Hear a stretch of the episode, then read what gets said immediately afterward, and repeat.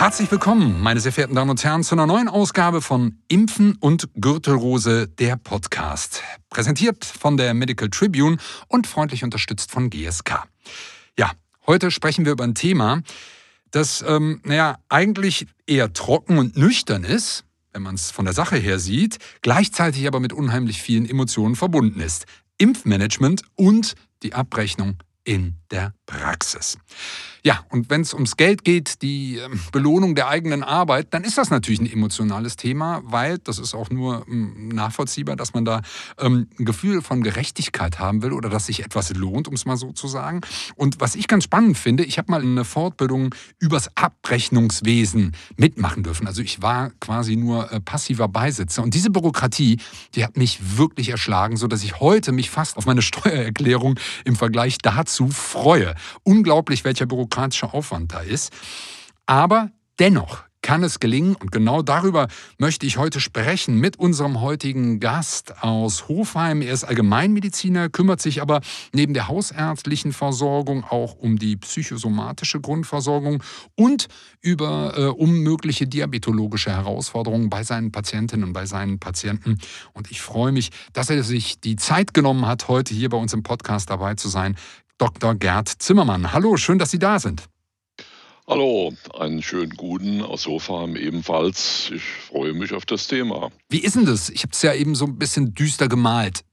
Ist das Thema Abrechnung, stößt das immer auf so viel Ablehnung? Ist das so ein bürokratischer Aufwand oder ist es eigentlich gar nicht so schlimm, wenn man es einmal gezähmt hat? Es ist ein riesiger bürokratischer Aufwand, einfach weil es äh, zu viele Unwägbarkeiten gibt mhm. und vor allem, weil es auch zu viele Details gibt. Es ist ja so, dass wir zwar eine Gebührenordnung haben für den größten Teil unserer Patienten, den sogenannten EBM. Der ist für die sogenannten Kassenpatienten, aber es gibt ja dann auch für Privatpatienten auch nochmal eine eigene Gebührenordnung. Die Gebührenordnung für Ärzte, die GOE. Mhm. Und ähm, ja, so ein bisschen außerhalb, aber auch äh, bedeutungsvoll gibt es auch noch die Möglichkeit, Sonderverträge mit Kassen abzuschließen. Das macht der Deutsche Hausärzteverband und das nennt sich Hausarztzentrierte Versorgung. Das ist allerdings dann nochmal eine Stufe komplizierter, denn da wird mit jeder einzelnen Kasse ein eigener Vertrag abgeschlossen, mit größtenteils auch unterschiedlichen Gebührenordnungspositionen. Also es ist schon so, dass, äh, dass man in der Praxis jemand haben muss, der sich um diese Dinge kümmert, sonst äh, hat man eigentlich für die Patienten selbst keine Zeit mehr alleine jetzt schon, wie Sie das skizziert haben, die verschiedenen Gebührenverordnungen, die verschiedenen Möglichkeiten, bedeuten natürlich auch eine Menge Herausforderungen. Und Sie haben es gesagt, und darüber können wir vielleicht gleich auch noch sprechen, dass man das wirklich delegiert, um da ähm, auch sich um das Eigentliche noch kümmern zu können. Nun haben ja die Hausarztpraxen, das muss man ja sagen, und nicht nur die Hausarztpraxen, sondern auch niedergelassene fachärztliche Kolleginnen und Kollegen, den Impferfolg, den wir bei Corona in Deutschland haben, ähm, überhaupt erst möglich gemacht. Und Bevor wir fragen, ob sich das lohnt und wie sich das lohnen kann, wie war das denn für Sie aus Ihrer Perspektive? Wie haben Sie das erlebt und gibt es was, was man aus dieser Kraftanstrengung vielleicht lernen könnte für andere Impfungen für die Zukunft? Gott sei Dank war es ja so, dass wir von diesem Thema nicht überrumpelt wurden, sondern wir waren ja zunächst regelrecht ausgeschlossen, mhm. weil die Test- und Impfzentren ja äh, zunächst die Impfungen übernommen haben. Und erst als man festgestellt hat, dass man das wahrscheinlich flächendeckend mit diesen Testzentren und Impfzentren alleine schafft, hat man die niedergelassenen Ärzte, zunächst die Hausärzte und dann auch andere Fachgruppen einbezogen. Wir haben das auf uns zukommen sehen und konnten uns natürlich, Gott sei Dank, auf den Aufwand vorbereiten, mhm, mhm, da wir auch selbst zunächst mal, also ich zumindest, in so einem Impfzentrum geimpft wurden, hat man dann auch mal vor Ort sehen können, wie das dort gemacht wird und was man besser machen könnte. Glauben Sie denn eigentlich jetzt, wo Impfen so ein großes Thema ist, dass man diese Aufmerksamkeit nutzen kann, ähm, um auch andere Impfungen erfolgreich ähm, ja, hinzukriegen. Wir sprechen natürlich über Gürtelrose, also nehmen wir auch mal die Impfung bei Herpes Zoster. Kann man so einen Corona-Effekt quasi positiv nutzen? Man kann ihn nutzen, aber es wird meiner Meinung nach nicht möglich sein, ein ähnliches Niveau, was also die Durchimpfungsbereitschaft der Bevölkerung betrifft, äh, bei anderen Impfungen zu erreichen, obwohl es notwendig wäre, wie jetzt bei Corona. Dazu fehlt einfach die mediale Bekleidung, wie wir sie bei der Pandemie mhm. haben. Mhm. Okay, dann muss dann einfach im individuellen Bereich Aufklärung geleistet werden. Ähm, Wenn wir jetzt mal schauen auf die Seite der Behandelnden, also der, der Impfenden, wie sieht denn in Ihren Augen ein gelungenes Impfmanagement aus in der Praxis? Was sind da für Sie erfolgreiche Bausteine? Wir haben Gott sei Dank, äh, obwohl es auch nicht immer sehr angenehm ist, mittlerweile Online-Praxen, mediale Praxen oder wie immer man das nennen wird. Also Telematik, Infrastruktur ist mhm. ja der Überbegriff. Wir sind digitalisiert. Das waren wir aber teilweise vorher auch schon mit unseren Computern und unsere Computerprogramme haben Gott sei Dank Reminder-Funktionen, also Erinnerungsfunktionen.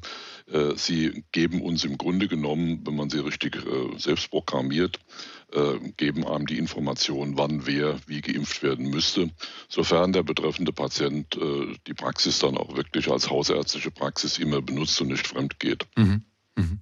Okay, da ist die, die digitale Unterstützung schon, schon ähm, hilfreich. Jetzt haben Sie es gesagt, solange es Ihr Patient, Ihre Patientin ist. Ne? Ansonsten haben Sie keinen Zugriff. Ja, es gibt ungefähr nach unbestätigten Zahlen ja 30 Prozent in der deutschen Bevölkerung, die keinen Hausarzt haben oder äh, mehrere Hausärzte, also von einem zum anderen springen.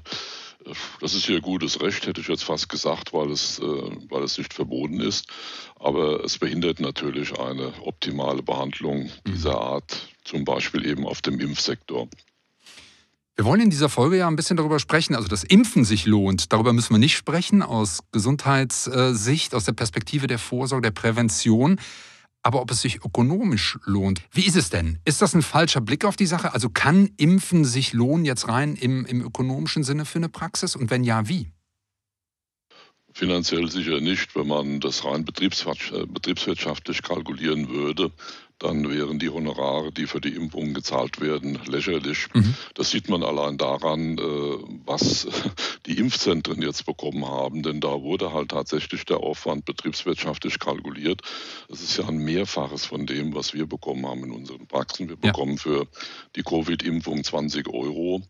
Ähm, die Impfzentren haben also da wenn man, den, wenn man dem Glauben schenken darf, 150, 180 Euro äh, bekommen. Das mhm. ist enorm, aber wie gesagt, äh, basiert auf betriebswirtschaftlicher Kalkulation, die, wenn man sie bei uns durchführen würde, auch zu einem höheren Honorar führen würde. Das Problem ist, dass wir aber im Grunde genommen jetzt durch diese, durch diese Pandemie und die damit verbundene Impfung ein zwei, eine Art Zwei-Klassen-Impfhonorar haben. Die 20 Euro heben sich äh, erheblich von dem Honorar ab, das wir für andere Impfungen, zum Beispiel für die Zosterimpfung bekommen. Da liegt das Niveau üblicherweise so zwischen 8 und 10 Euro. Mhm. Das ist absolut lächerlich. Äh, das, da muss man wirklich zwar nicht Geld mitbringen, man macht es halt, aber eine, eine finanzielle Motivation ist hier auf keinen Fall gegeben. Das ist nicht kostendeckend. Wie kann ich mir denn das so machen, dass es zumindest kein großer Aufwand ist? Sie haben eben schon digitale Tools angesprochen. Gibt es noch Tipps aus Ihrer Praxis, aus Ihrer Erfahrung, dass es mich zumindest aufwandsmäßig nicht erschlägt, ähm, die Standardimpfungen bei den Patientinnen und Patienten eben zu verorten, also wie Herpes Zoster, wie die, die STIKO-Impfung, die Empfehlungen? Wir haben ja in unserem Versorgungsauftrag nicht nur die kurativen Elemente, also die Behandlung von Krankheiten, sondern wir haben insbesondere im hausärztlichen Bereich, aber auch bei einigen Fachärzten, Urologen, Gynäkologen den Auftrag, präventiv zu arbeiten. Mhm. Äh, wir haben auch entsprechende Leistungen in der Gebührenordnung, die dazu angetan sind, das dann auch äh, umzusetzen. Ich nenne jetzt mal den Check-up 35 also die sogenannte Gesundheitsvorsorgeuntersuchung ergänzt noch durch äh, Krebsvorsorgeuntersuchungen. Mhm. Neuerdings äh, kommt jetzt hier sogar eine Impfung dazu, eine Motivation zur Impfung bzw. zur Behandlung, das sogenannte Hepatitis-Screening. Dahinter steht ja unter anderem auch eine Impfung, nämlich zum Beispiel gegen Hepatitis B. Mhm. Also da gibt es schon einiges.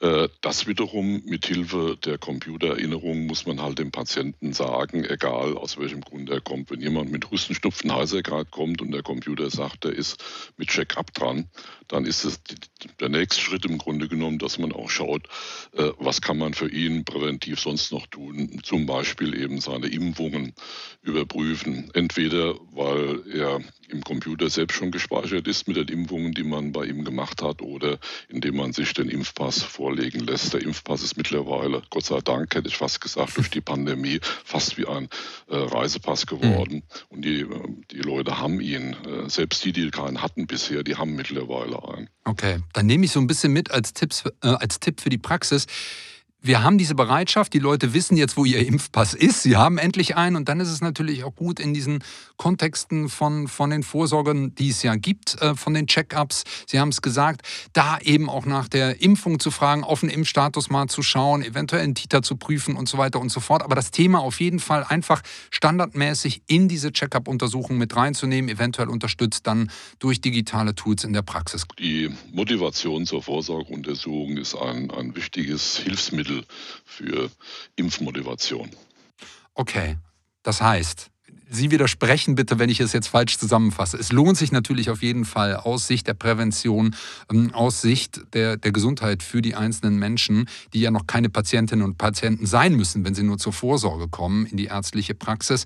Es lohnt sich nicht unbedingt ökonomisch, aber ähm, man kann den Aufwand minimieren, man kann es quasi ähm, so in Abläufe standardisieren, dass es die Praxis, den Praxisablauf auch nicht weiter ähm, belastet und somit in den anderen Kontext gut reinpasst. Kann man es so zusammenfassen? Ja, ähm, wobei halt sich da die Impfungen jetzt gegen äh, Corona einerseits und die anderen mhm. Standardimpfungen wie gegen SOS ein klein bisschen organisatorisch abheben, denn äh, das ist, äh, bei Corona haben wir jetzt eine Impfwelle. Bei den anderen Impfungen muss man halt gucken, dass man angesichts der Impfabstände den betreffenden Versicherten, das sind ja nicht unbedingt Patienten, dann mhm. informiert. Okay, klar, da müssen wir nochmal genauer hinschauen. Es geht nicht darum, möglichst viele in kurzer Zeit zu impfen, sondern natürlich über ein Leben lang die, die Menschen zu begleiten und zu schauen, was ist in der jetzigen Phase, beim jetzigen Status angezeigt. Und da steckt nochmal ein bisschen mehr Aufwand drin. Mhm. Ja, es sind zum Beispiel ja erhebliche Zeiträume. Also bei ja. Tetanus zehn Jahre, ja. bei FSME drei bis fünf Jahre, beim Zoster ähm, oder bei, äh, bei der Lungenentzündungsimpfung äh, sind es geringere Abstände. Also je nachdem, wie das ist, lässt sich das ganz gut überblicken. Aber die EDV, die Digitalisierung der Praxen, die ansonsten nicht so ein beliebtes Kind von uns ist, weil man daraus was gemacht hat, was wir nicht möchten. Aber hier ist sie durchaus hilfreich. Alles klar. Und das nehmen wir mit und sagen vielen, vielen Dank, ähm, Gerd Zimmermann, für Ihre Zeit und für Ihre Einschätzung ähm, ja, zu diesem Thema Impfen und, und Abrechnungen, wie man es so ein bisschen umsetzen kann. Und danke für den Einblick in Ihre Praxis. Ja, gern geschehen.